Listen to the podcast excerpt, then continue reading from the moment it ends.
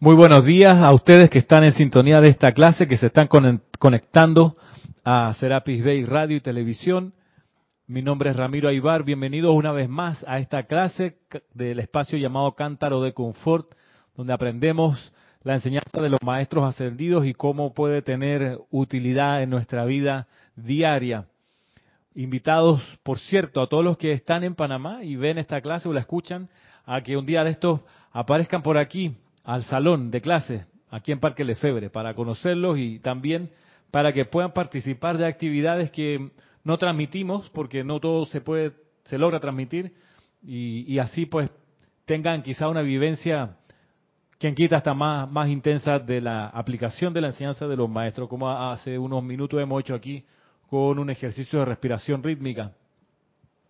Además de lo que ustedes ahora practicaron, que donde se dieron cuenta que tienen que mejorar la, digamos, concentración para poder hacer bien las afirmaciones y no perderse y hacerlo al tiempo que es, con la pronunciación de las palabras que van.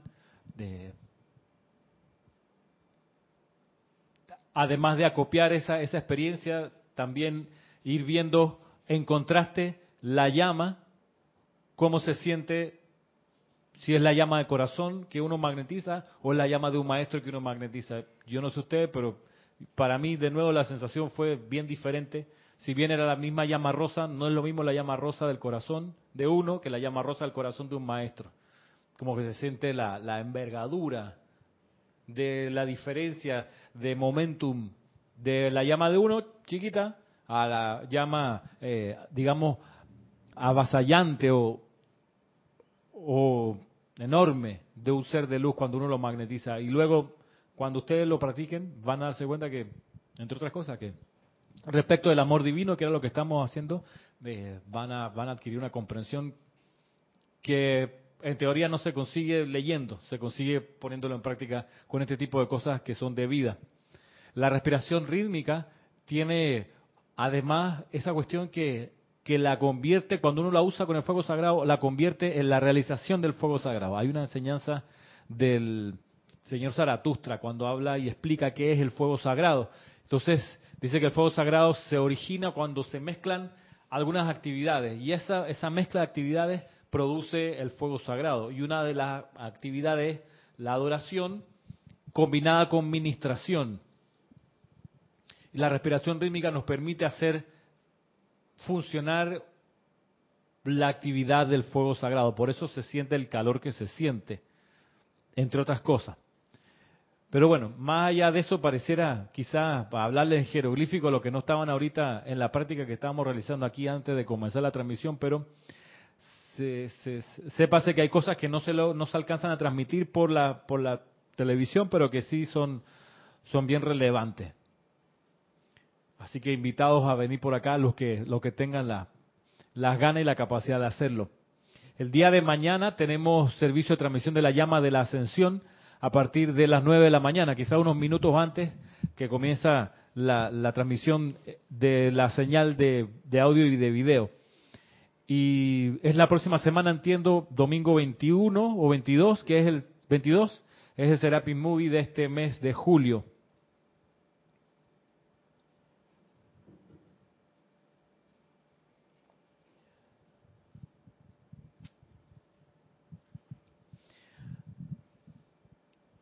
Bueno, la semana pasada revisábamos la enseñanza acerca del espíritu del ritual que nos enseña el Mahacho Han. Y, y pareciera que la enseñanza de este ser es ese pozo de donde se sigue sacando vida, se sigue sacando radiación, porque buscando qué clase dar, me encontré con, con consideraciones que han estado allí todo el tiempo, pero que cuando se vuelven a leer uno dice, pero mira, como que hay más cosas, no está bien así, hay más cosas aquí incluidas.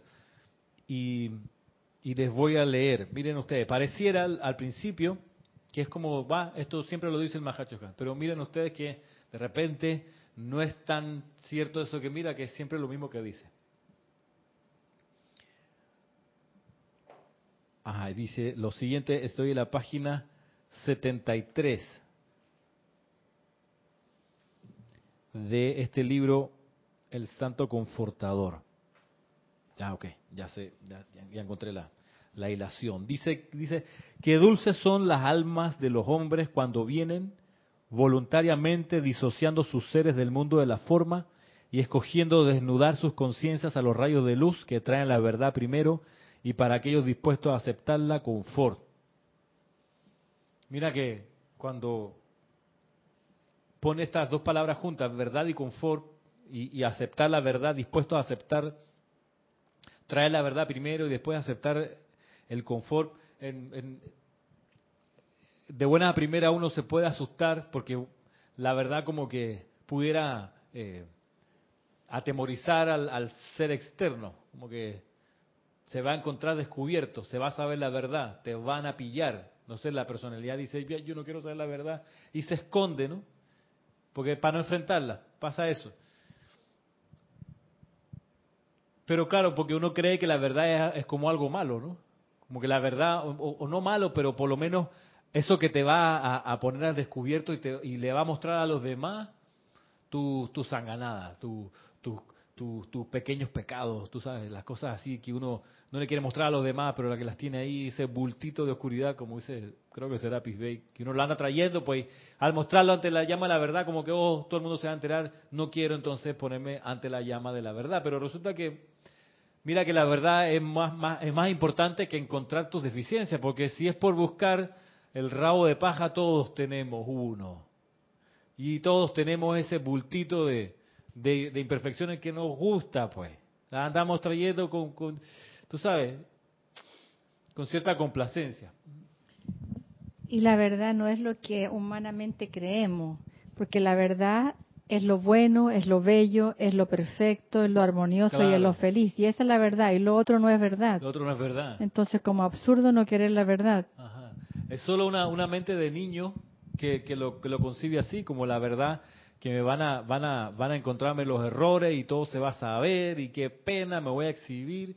Y la verdad, por ejemplo, lo que experimentamos hace un ratito, la verdad de que el amor divino la llama rosa en particular, es distinto quizás a lo que uno ha conocido de lo que es el amor divino. Miren que la experiencia que tuvimos hace un ratito nos muestra que, el amor divino es muchísimo más profundo de lo que uno pudiera pensar. Y poner la atención en esa llama rosa del corazón, magnetizar el amor de allí, como que da un poco la sensación de que eso es como un pozo sin fondo, o sea, nunca se va a acabar de, de uno de extraer desde allí esa esencia. Por un lado, por otro lado, la verdad de que el amor divino es una esencia, una, una cuestión como esencia que es, es manipulable, o sea, uno la pudiera agarrar con las manos. Es una, es una sustancia. O sea, no es, ay, te amo. No es solo, no es solo, digamos, eh, una manera de decir. Es en realidad una, un, una energía, un, ¿cómo decirlo? Una sustancia, quizás la palabra más cercana. Una sustancia que uno realmente pudiera agarrar como con las manos y sacarla y entonces repartirla no es algo efímero, a eso voy. Por un lado, y por otro, que el amor divino cuando está activo da ese sentimiento de calor, pero de calor de hogar. O sea, no es un calor, eh, aunque sí, es abrazador. Yo estoy aquí súper acalorado por todo el cuerpo. No sé ustedes, pero después de un rato, inclusive miren, cuando yo decía la afirmación recién, yo también visualizaba mientras se las decía a ustedes para que ustedes hicieran la respiración, yo también estaba visualizando la mecánica de la respiración. Entonces cuando yo decía, yo soy inhalando la llama rosa de amor, yo también estaba, no podía estar inhalando porque estaba, lo estaba diciendo, pero sí estaba visualizando al Mahacho Han enviando esa llama. Lo mismo a la hora de yo soy absorbiendo la llama rosa de amor, yo la veía acá. Y empecé a experimentar y a sentir algo parecido a lo que se siente cuando uno lo está respirando eh, realmente. Entonces, de repente uno empieza a sentir que el amor divino es una fuerza mucho más consistente y contundente de lo que uno ha, podido leer o ha podido sentir así de vez en cuando.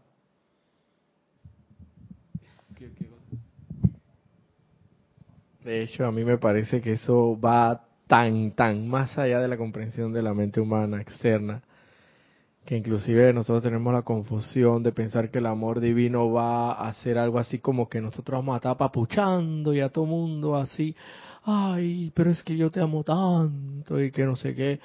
Y yo creo que eso está como muy lejos de ser así. Eh, lo que sí me da la impresión a mí que el amor divino verdadero eh, es más como un asunto como de radiación, de emanación del mismo ser en sí, o sea, algo que, como dice la enseñanza, el amado Mahachon habla, no, no, sé quién forma que mencionaste, que hace que atraigan a las demás personas y que se sientan bien con, tu sola presencia, tu radiación, con lo que estás emanando en ti. Yo asumo que ni siquiera sin abrir la boca, necesariamente. Sin claro. sin necesariamente hablar. Pero bueno, cuando tengamos seis meses haciendo esto, veamos los efectos. ¿Qué tal, qué tal funciona? Y por eso estar pendiente, ¿no? A ver, observar, mira, qué cambios empiezan a ocurrir después de iniciar una, una, una aplicación como esta.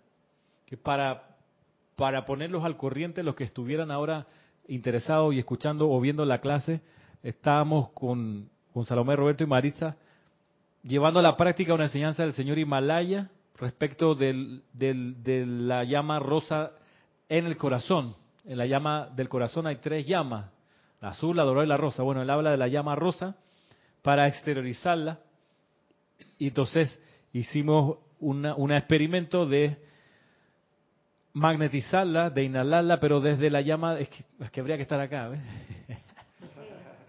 ¿Cómo te lo explico? Tengo que practicarlo para que uno lo entienda.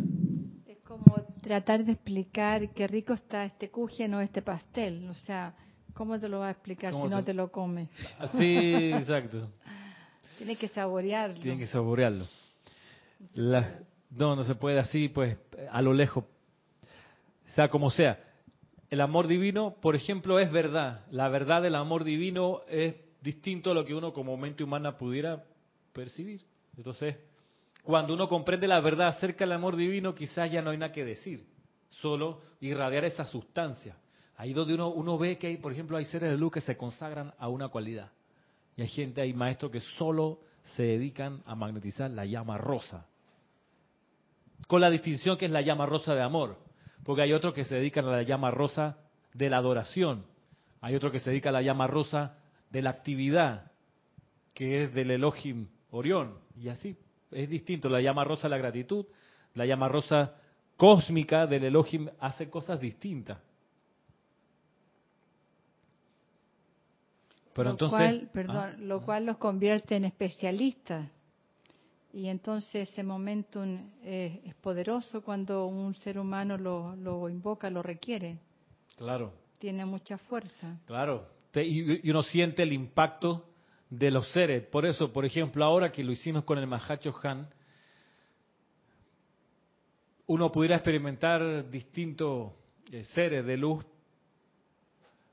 y, no tanto, o sea, no solo por el experimento, sino también por, por captar qué radiación del amor divino es la más, más apropiada para una situación que la radiación de amor divino más apropiada para otra situación. Mm. Y es donde, donde uno desarrolla discernimiento. O sea, yo me imagino y, he percibido que es distinta la radiación de amor divino, de, inclusive cuando uno la califica y la, la, la constriñe a la llama rosa, la radiación y el impacto de la sustancia de la llama rosa de Lady Nada es distinta al impacto de la sustancia de la llama rosa de amor del Mahachohan. Es distinta al impacto de la llama rosa desde Jesucristo ascendido. Las tres, los tres, desde los tres seres de luz uno pudiera magnetizar la llama rosa de amor, punto, pero en los tres seres uno va a sentir distintas cuestiones, distintas y, por ende eh, te hace más, más, más hábil a la hora de servir en concreto en una situación. Tú dices, aquí lo que se necesita es la llama rosa del Mahachohan. Ah, no, en otro caso la llama rosa de la amada caridad. Y así, distinciones que te ayudan a ser más eficiente. Y por ende te das cuenta que uno no quiere desencarnar todavía porque hay mil cosas que hacer.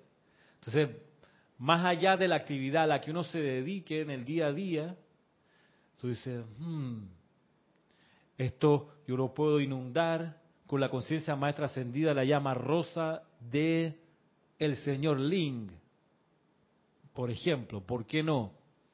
Y verás entonces qué efectos tiene esa actividad desde ese ser respecto de otro ser haciendo una actividad calificada con, con la misma cualidad de amor desde la llama rosa. Te das, te das cuenta que entonces el libro de estudio es mucho más hondo, tiene más dimensiones que los que uno pudiera percibir. Entonces, volviendo aquí, dice el Mahacho Han en la página 73. Para el planeta Tierra yo soy el representante del Espíritu Santo. Este gran Espíritu Santo es la actividad madre de la vida, dice aquí. Y sobre cada planeta de nuestro sistema, así como sobre cada planeta de sistemas superiores, hay un ser que sostiene el mismo cargo que el mío. Y para este planeta, la evolución de toda vida se expresa sobre sus esfuerzos para exteriorizar la naturaleza del Espíritu Santo del Padre Eterno Uno. Antes de que me fuera otorgado este cargo, otras inteligencias representaron al Espíritu Santo, y cuando haya completado mi servicio y la sabiduría de la gran ley cósmica en bondad desee que yo avance a una actividad diferente, otro ser asumirá la obligación, la responsabilidad y la oportunidad de ser la presencia confortadora para la evolución sobre este planeta. Traigo esto nuevamente a la mente de ustedes porque estamos esforzándonos en toda manera posible por alcanzar sus conciencias e impresionar sobre ustedes la convicción de que el servicio, la radiación y la cualidad del cargo son mucho más importantes que la inteligencia particular específica y ser consciente que funcione por un corto o largo periodo en ese cargo. Por eso es importante conocer, digo yo, la jerarquía espiritual y los cargos que hay allí. Porque te hace entender el diseño de la mente de Dios más allá del ser que ocupa ese cargo. Eso es un poco el mensaje aquí del Mahacho Han. Él dice que a él lo van a reemplazar y él reemplazó a alguien. Y que lo importante no es quien ocupe el cargo, sino el cargo en sí. No es, tan importante el presidente de, que, de la República que de Panamá es el señor Juan Carlos Varela, como que existe el cargo de presidente de la República.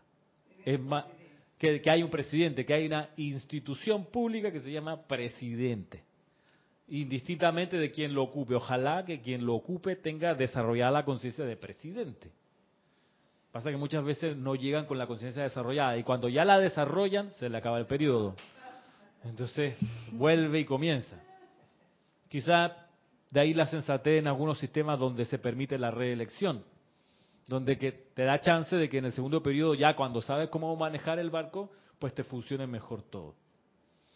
Ahora bien, también nos muestra aquí la necesidad, no sé si lo ven, de que haya alguien que reemplace al Mahacho Han, porque esos llamados para avanzar a, posiciones mayores eh, requieren que uno, como Mahacho Han, tenga listo a alguien que te vaya a reemplazar, que entienda el plan, que lo vea, que lo ame, que le tenga cariño y ganas de hacerlo. Igual cualquier instructor, cualquier oficiante, como conversábamos, debe tener esa perspectiva en mente. O sea, cuando mi puesto lo desocupe, por la razón que sea, que el puesto sea llenado por alguien idóneo.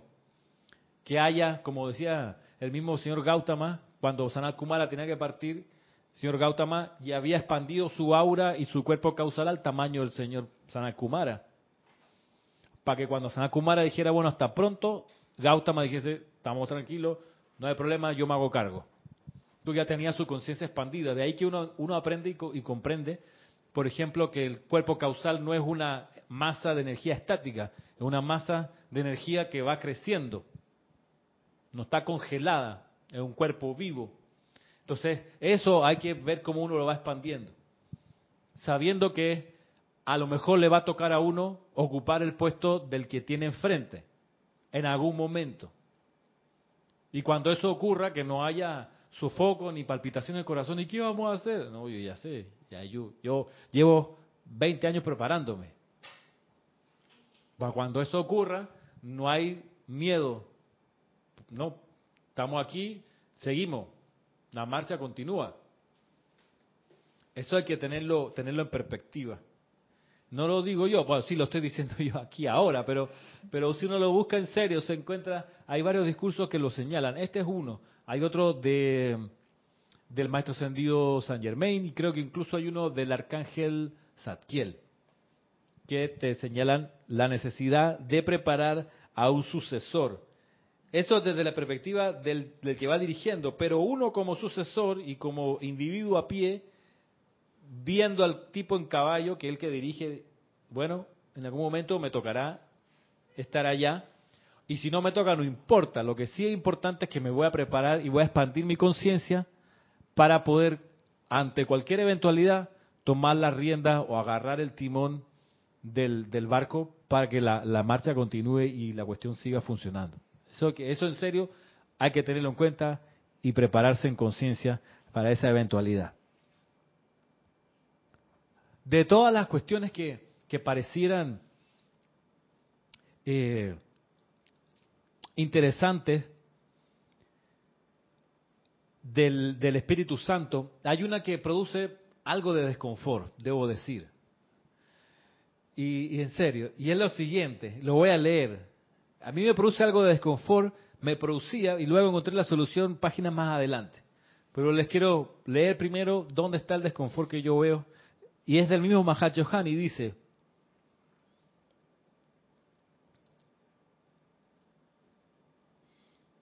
los medios y maneras por medio de los cuales se trae confort a cada parte particular de vida depende de los requerimientos específicos de la hora y de la capacidad de la corriente de vida de recibir y encarnar la radiación o instrucción.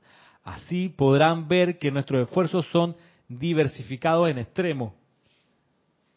Y así será con aquellos de ustedes que escojan, mientras aún visten ropajes de carne, ser presencias confortadoras para la vida a su alrededor.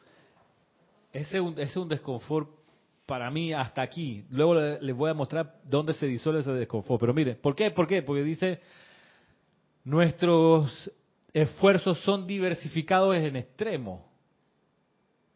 Es por la conciencia de, humana que tenemos. Mira, es por lo siguiente. Porque lo que es confort para un hombre podrá entrañar incomodidad extrema para otro. Entonces uno dice, pero después de haber perfeccionado esto, que ya me sale bien, resulta que a esa persona le afecta y le hace sentir mal. Y se va molesta y se va incómoda y no sabe por qué. Pero si uno preparó esto tan bien, con tanto cariño y a la hora de la hora, entonces luego dice, es una comprensión enteramente individual de la necesidad y requerimiento de las almas. Porque lo más fácil sería agarrar como un multivitamínico y ese usarlo siempre, ese le sirve a todo el mundo, para todo. Entonces dice, no, no, no, no, no. El confort depende del individuo que uno tiene enfrente. O sea, esto es como la educación personalizada. O sea, no, no sirve el confort al voleo, a los manotazos sino que el confort requiere que uno capte lo que para los demás y la persona allí es confortable o no. Entonces, por eso digo, eso me trae cierto desconfort, porque entonces, ¿cómo hago? ¿Dónde? Ajá, dime. Sí, eso que dices, yo lo he experimentado. Eh, yo he podido percibir que cada persona, por lo menos en la oficina, porque ese es mi laboratorio de, de toda la vida, mm, excelente Veo que tengo muchos compañeros y cada uno requiere una dosis determinada de cierto, vamos a poner, de, del mismo confort, pero en, en, un aspecto distinto, por lo menos. Por ejemplo, tengo una compañera que ella cuando tú llegas a su cubículo, a ella no le gusta que hables mucho, pues. O sea, sencillamente habla lo puntual y lo que, me viniste a requerir. Y ella se siente confortable cuando tú le, procede de esa forma. Hay otros, hay otros compañeros que en cambio el silencio más que tantas palabras es suficiente para ellos.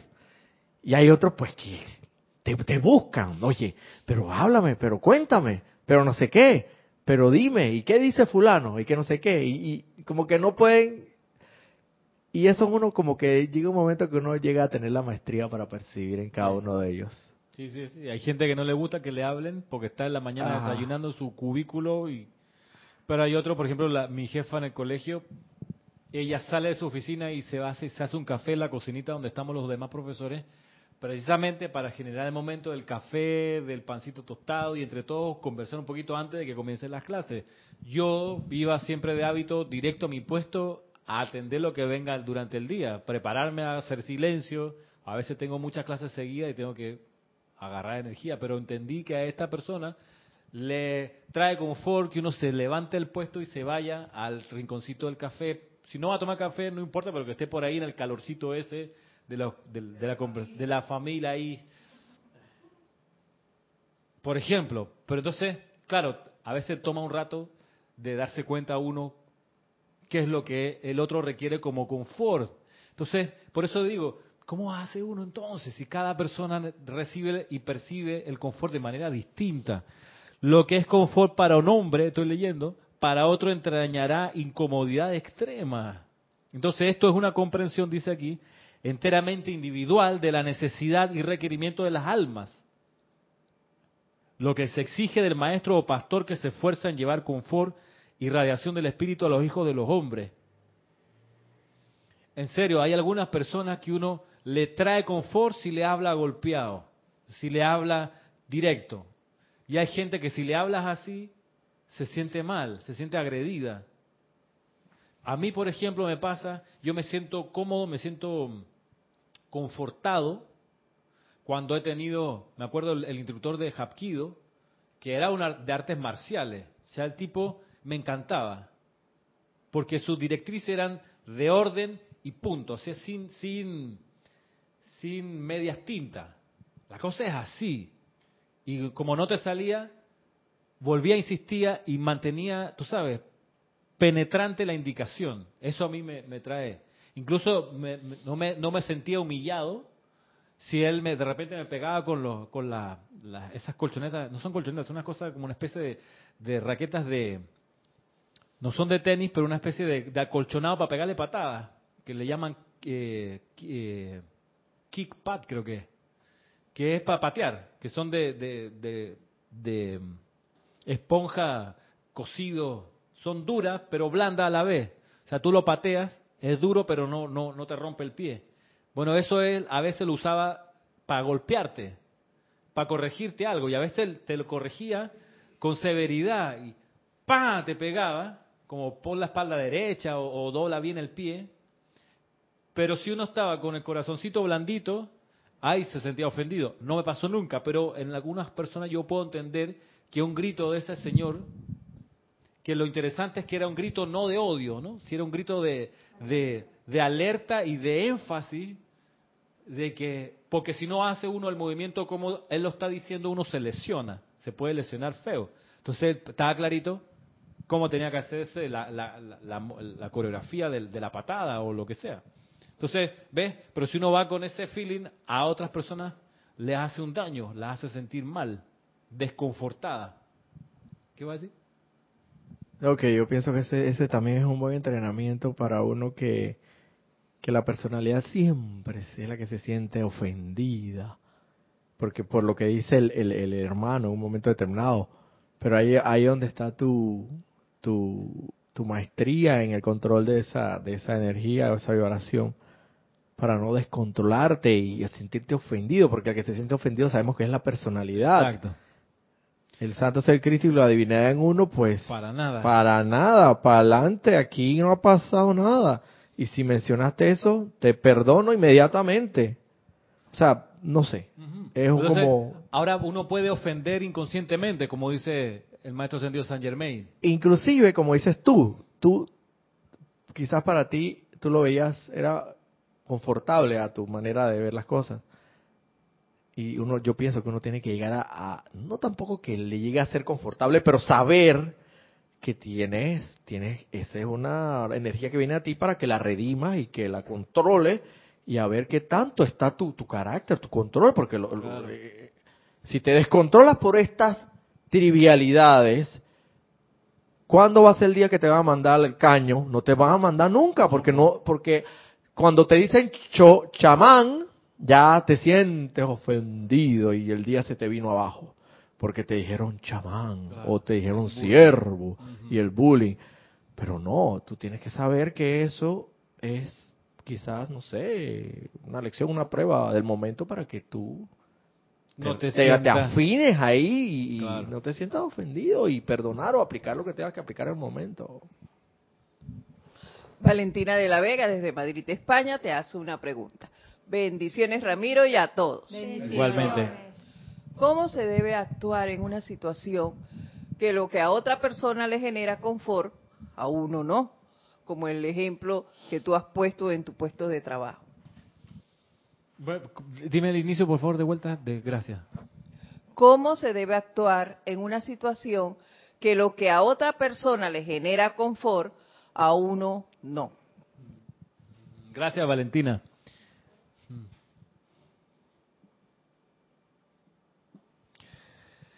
Sí, viene, entre otras cuestiones, la práctica allí del silencio, de no opinar, de no juzgar ni condenar. Si a uno no le produce confort lo que al de al lado sí le está produciendo, obvio que el problema es de uno. Ahora, cambia la perspectiva cuando uno dice, más allá de si me produce confort o no me produce confort, me interesa producirle a los demás yo confort.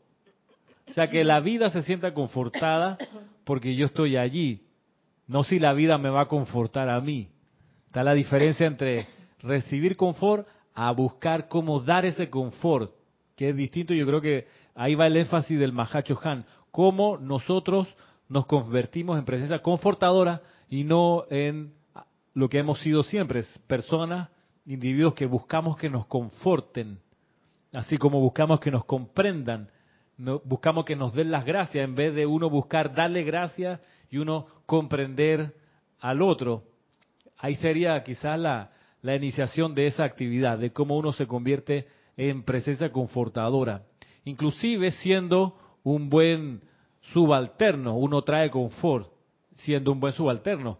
Un, un, un, un individuo, por ejemplo, que está por los objetivos del colectivo, no solo por la retribución que uno va a obtener, sino porque uno rema en esa actividad donde está, porque cree en el objetivo último y en las motivaciones básicas de esa actividad.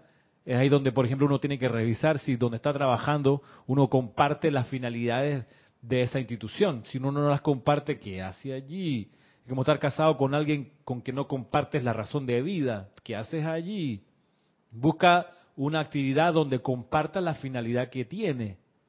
Y cuando ya encontraste una, entonces la, gracia va a estar en cómo uno allí se convierte en presencia confortadora.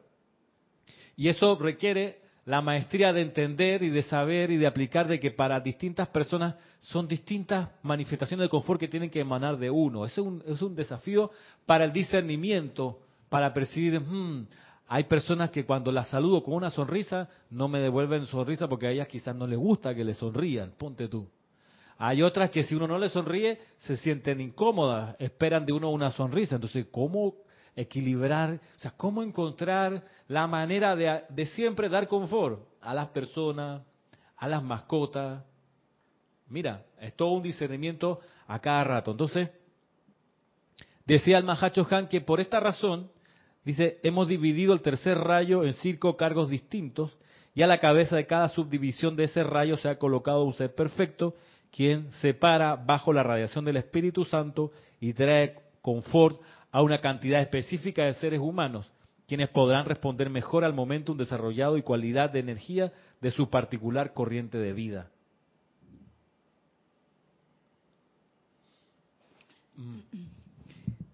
Yo pienso también eh, que el discernimiento es fundamental y pasa para mí con la moral. O sea, ¿qué es la moral, las buenas costumbres?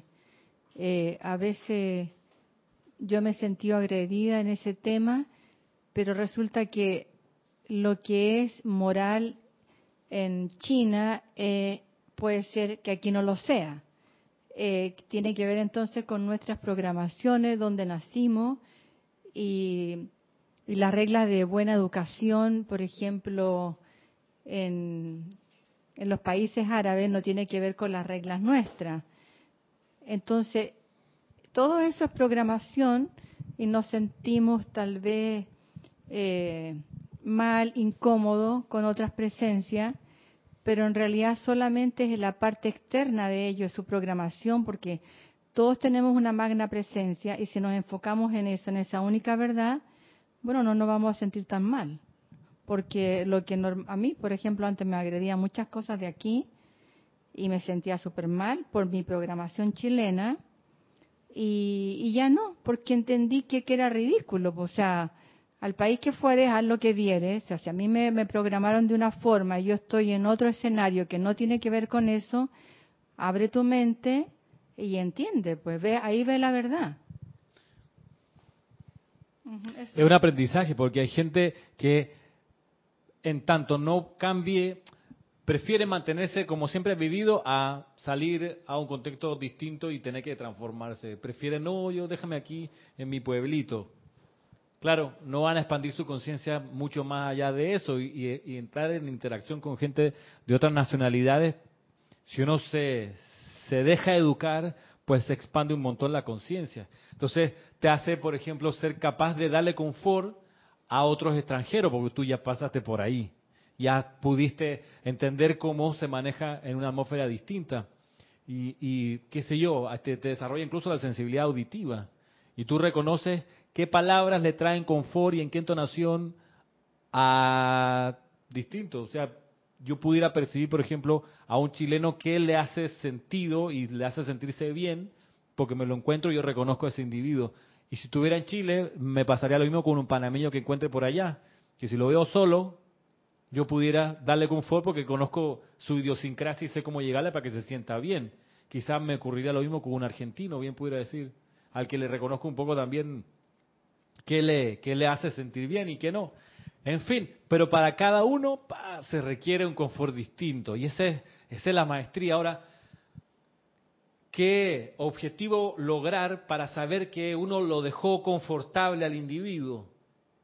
Porque uno se puede pasar películas y uno puede decir, ah, no, quedaron felices o quedaron confortados porque le hice una radiación ahí ah, ah", y quedaron pero entonces te da la, medida el Mahachohan y es aquí donde yo encontré el confort para esa desazón que me agobió en un momento cuando leía lo anterior. Y dice así, aquí pasé a la página 148. Dice, la palabra espíritu es sinónimo de vida. Y la expresión santo denota el sentimiento de la mismísima deidad encarnada dentro de ese espíritu de vida. Es para desarrollar el Espíritu Santo dentro de cada corriente de vida que representa la humanidad, de la cual yo soy el guardián, que el mismísimo principio Padre ha elaborado individualmente y a través de la causa voluntaria de Espíritus Santos que se han convertido en encarnaciones de su voluntad. Ustedes encontrarán que la meditación sobre la palabra espíritu lo llevará a mucha enseñanza interesante y de gran expansión. Se ha dicho que cuanto más espíritu tenga un hombre y cuanto más osado sea su acercamiento a los problemas de la vida, tanto más esperanza habrá de que se realice. Y se dice más aún que cuando un individuo pierde su espíritu, durante lo que le queda de esa encarnación habrá muy poco avance y desenvolvimiento viene la medida, dice, doquiera que el Espíritu Santo va, hay luz en el ojo y júbilo en el corazón. Doquiera que el Espíritu Santo habita, la paz está presente. Esa es finalmente, si pudiéramos decir, bueno, ¿qué medida tengo yo para saber que pasó a través de mí el Espíritu Santo y le trajo confort a esa persona? lo encuentro aquí, que dejo a esa persona y voy a leer con luz en el ojo, júbilo en el corazón y paz. Si tú después de relacionarte con esa persona lograste que hubiese de vuelta brillo en los ojos, júbilo en el corazón y paz, le trajiste confort. Fuiste allí el Espíritu, que es vida, Santo, que es el sentimiento de Dios. Recapitulando, cada persona requiere un confort distinto. Y a cada persona uno intuirá la manera de darle confort. ¿Cómo sabe que te resultó? Porque después de eso la persona quedó con más brillo en la mirada, con júbilo en el corazón y en paz. Esa es la medida. Si por el contrario quedó con la mirada más oscurecida, más ensombrecida, si quedó triste en el corazón, apesadumbrada, si no quedó en paz, si quedó alterada, entonces no pasó a través de ti el Espíritu Santo y no le diste confort. Wow. Pero entonces eso está en uno en cómo lo expresa. Claro. Y entonces de ahí que Valentina, como dice Marisa, ¿se escuchó? De ahí que Valentina, más importante si uno se siente confortado es cómo uno dejó a la persona luego de estar compartiendo con ella. Tiene que ver con, con el egoísmo. O sea, si yo quiero que a mí me conforten y yo sentirme bien, o sea, estoy como, como se dice acá en el yo mi mío, o sea, atiéndenme, atiéndanme, cuídenme y no ser un estudiante de la luz. Claro, uno, uno, uno busca que otro le devuelva a uno ese brillo en la mirada, ese júbilo en el corazón, esa paz. Llega un momento que uno dice, yo quiero aprender a hacer eso y a los demás generarle ese brillo en los ojos, ese júbilo en el corazón mm. y esa paz. Ese júbilo en el corazón el que te da ganas de levantarte todos los días y dan ganas de salir. Qué bien. Ese brillo en la mirada es algo que, es un tesoro y que, que mucha gente lo busca pues con, estrellándose en la vida, viendo, pensando que si van a tal evento, que si compran tal cosa, le va a surgir ese brillo en la mirada. Aunque no lo sepan conscientemente, de algún modo siempre se está buscando esa satisfacción. Y miren, por último dice que haya paz, que quede la persona en paz. Quede la persona en paz, miren que va a contracorriente de las fuerzas que impulsan el comercio mundial y las fuerzas que impulsan nuestra vida, porque todo, todo, todo el tiempo estamos siempre recibiendo estímulos de que la vida tiene que vivirse apasionadamente. O sea, se supone que uno va de vacaciones y las tiene que pasar las vacaciones de manera apasionada. Tiene que tener una relación de amistad, todos como así en grande. La Navidad así, derroche. El Día de la Madre es también, ah, todo, las elecciones, ah, todo es como, como que todo te invita, incluso endeudarte. Consigue esta tarjeta de crédito y tú lo que ves en el mensaje es una gente apasionada endeudándose, con unas grandes contradicciones. Sí, feliz de encadenarse. Mm. Hipoteca tu vida. Hipoteca tu vida, pero hazlo con pasión. Es como, oh, va a cambiar de carro también, todo en serio. Si ustedes miran, todo es como como que está impulsado para que uno crea que todo tiene que hacerse como quemándose en la, en la, en la experiencia y consumiéndose allí, porque todo es como vive la pasión de, y llenar espacio en blanco, la pasión, la pasión de Calle 7, la pasión del Mundial, la pasión de la teleserie, todo, todo es como, busca estimular eso, y de Espíritu Santo, pues hay poco allí, porque el Espíritu Santo se va a notar cuando haya brillo en la mirada, júbilo en el corazón y paz. Y paz. No importa la circunstancia, como los niñitos que, que rescataron, que supuestamente tendrían que estar enfermos, esquizofrénicos, qué sé yo, de todo, y, y habían, estaban bien, porque meditaban. Claro. O sea, eso yo no lo podía creer. El profe le, hizo practicar meditación mientras esperaban el rescate. El profe era, el mismo Espíritu Santo. Claro. Esa fue su oportunidad. Y lo logró. Y lo Qué- logró. Qué increíble. Salieron todos con vida y salieron de buen humor. Y sanos. y sanos, en paz, con júbilo en el corazón, porque iban a encontrar la familia, la cosa, pero logró la maestría sobre esa situación. Imagínate, qué bien. Qué bueno. Nos da una medida de cómo uno va a poder ha de, de manejarse en situaciones extremas.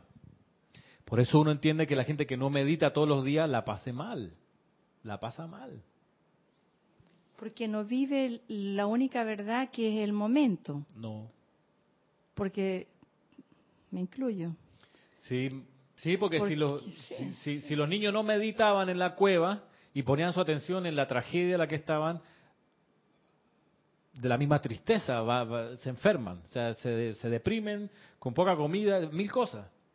Pero al mantenerse serenos, les ayudó a navegar por toda esa situación. Y, y eso a, a- a uno le ha de generar compasión cuando ve gente adulta que está peor que los niños que estaban metidos en la cueva en Tailandia. Están peor porque no tienen las herramientas para navegar sobre las situaciones o las situaciones en las que uno en las que ellas se meten. Entonces uno como presencia confortadora, al verlas, pues les va to- le va a tocar a uno lograr percibir la manera en que logre de esas personas ayudarle a que generen ese brillo en los ojos. Dice, luz en el ojo, júbilo en el corazón y paz. Paz. Mira, paz. No significa que, que mira paz, porque las motivaciones de la personalidad son muy eh, curiosas, porque la personalidad te puede decir, no, hay confort si logro que las personas, cuando yo me voy, terminen patas para arriba riéndose a más no poder. No, te dice, cuando tú ya no estés ahí, que haya paz. Que yo salga, uno puede decir, no, y que hay una ovación detrás de mí. Eso no, eso no es el Espíritu Santo. Por el contrario, es entregar una herramienta eh, para que sostengan esa paz y esa armonía. Luego viene eso. Llegará un momento que la gente va a preguntar, ¿y cómo, cómo, cómo se logra generar ese brillo en la mirada, ese júbilo en el corazón? Y esa gente que pregunta, entonces uno le dice, mira, comencemos. Y de a poco se le va explicando la ley. O sea que para todo esto, Ahí está el micrófono. Que para toda esta situación de querer dar confort o ser una presencia confortadora, me parece a mí que este eh, se necesita, eh, eh, ¿cómo se dice? Se, eh, la palabra que dijo en antes, meditar, meditar primero que nada, ¿verdad? Porque sin eso de nada me sirve a mí que yo quiera ir a, a confortar a alguien en una situación familiar que perdió a alguien, si yo misma no no busco realmente esa esa tranquilidad, esa armonía en mí misma. Me parece, yo creo que es así también, porque si yo voy así como que bueno, yo voy a, a- allá pues a acompañarlos un rato, voy a estar con ellos y entonces me empiezan a dar y a decir y a decir cosas y yo entonces si yo realmente no llevo armonía en mi ser, ¿cómo le puedo dar confort a otra persona? Claro, es como uno va a percibir la manera de generar en la otra persona. Y que ellos, y que ellos no solo que lo vayan a creer en ese momento, sino que lo acepten también como algo que pasó, que había, había que pasar por allí. pues Entonces es lo que yo también digo, si, A micrófono. si uno realmente no está eh, meditando ni nada, no, no, no, no se puede dar confort así por así. No, no ni va a salir. siquiera para una ciudad, aunque esté en lo que esté, pues eh, ya ven las situaciones que a veces se encuentra, por ejemplo, en nuestro país y aunque lo veamos de por allá lejos, realmente si no también nos ayudamos, aunque sea eh, meditando o pidiendo a los maestros, pues que nos den esa, esa armonía que se necesita, no solamente para nosotros mismos, sino para todo aquel que esté a nuestro alrededor. Y aún más allá, pienso yo, Ramiro, porque aquí nada más en Panamá no es que se generan cosas difíciles y diferentes todos los días, sino también a través de otras naciones. Entonces, es de la parte que yo también veo que es muy importante. Si uno no medita, en realidad no sirve de nada. No va a avanzar, no, va a lograrlo. No sí, lo- porque de nada me sirve ir a un lugar y, y- y coger un micrófono y decir, sí, porque hay que, ustedes tienen que hacer esto, sí, porque la cosa, porque dice esto.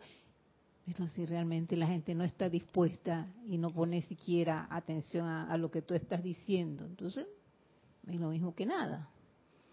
Yo recuerdo, ah, esta semana me pasó algo chistoso. Eh, mi socia, que es súper linda, tenía un problema en la muela. Entonces, eh, yo la recomendé con mi dentista, porque, bueno, es lo que yo conozco. Y ella fue al dentista y le dijeron, ¿quién le había recomendado? Le dijo, bueno, Salomé. Y le dijeron, ay, que, que yo les encantaba porque yo les llevaba mucha paz. Y yo no tenía idea. y que jamás, yo no he hablado, ni, si, ni siquiera se puede hablar si uno tiene la boca abierta ahí cuando, cuando está en el dentista. ¿Y qué es lo que yo dije? Qué raro.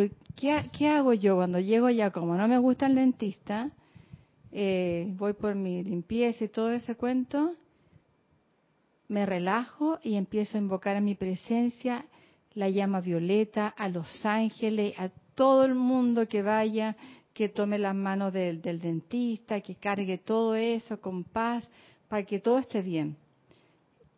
Y eso tiene que haber sido, porque yo no, ¿qué, qué puedo decir? Cuando termina ya chao, hasta luego. O sea, no hablo nada. Claro. Increíble. Qué bueno, se deja sentir más allá de las pocas palabras. Sí.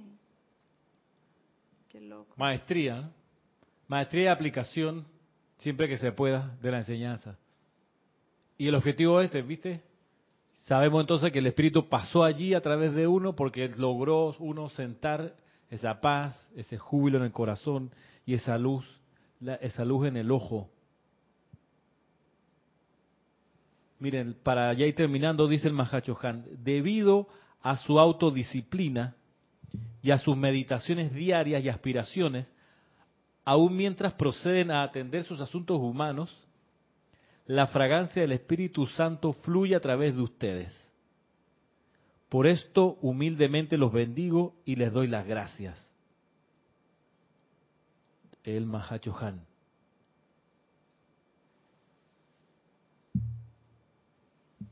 Así entonces queda, queda la medida para saber si uno es o no una presencia confortadora. Y hay que estar en ese silencio para percibir qué le da confort al otro, qué le da confort. Y no siempre uno le va a dar en el clavo, sino que hay que estar como viendo cómo es que va uno mejorando. Donde uno aprende bastante eso, por ejemplo, en la relación marital. Allí uno es una gran escuela porque uno de a poco aprende cómo darle confort a la persona con la que uno escogió vivir, porque no siempre se logra la misma fórmula. Yo no califiqué. Sí, sí. Salomé ha intentado ya varias veces. Sí, como decir una película que el, que el matrimonio... ¿Cuál le preguntaba al, señor mayor, oiga, ¿cuál es su secreto para llevar 50 años de matrimonio? ¿Cuál es, ¿Cuál es la fórmula? Y el señor le contesta, mira, el matrimonio es una esperanza que se renueva todo el tiempo. O sea que, cada vez o sea, podemos estar un poco mejor, ¿no? Podemos llevarnos todavía un poco mejor. Siempre como esperando que en la esperanza de que va a haber más armonía. Pero ahí uno, uno aprende bastante. Pero sin duda que en el día a día a veces uno pasa más tiempo con compañeros de oficina que con la pareja. Y es ahí donde, bueno, le va a tocar a uno estar ahora más alerta de cómo darle confort a esa gente sabiendo ya cuál es, cuál es la, la medida y la meta, que haya luz en los ojos, júbilo en el corazón y paz. Y paz. Bueno, vamos a dejar hasta aquí la clase. Quedan entonces invitados para mañana, servicio de transmisión de la llama, y quedan también invitados para la próxima semana, a esta misma hora, 11 de la mañana, sábado y será entonces hasta esas actividades. Muchas gracias.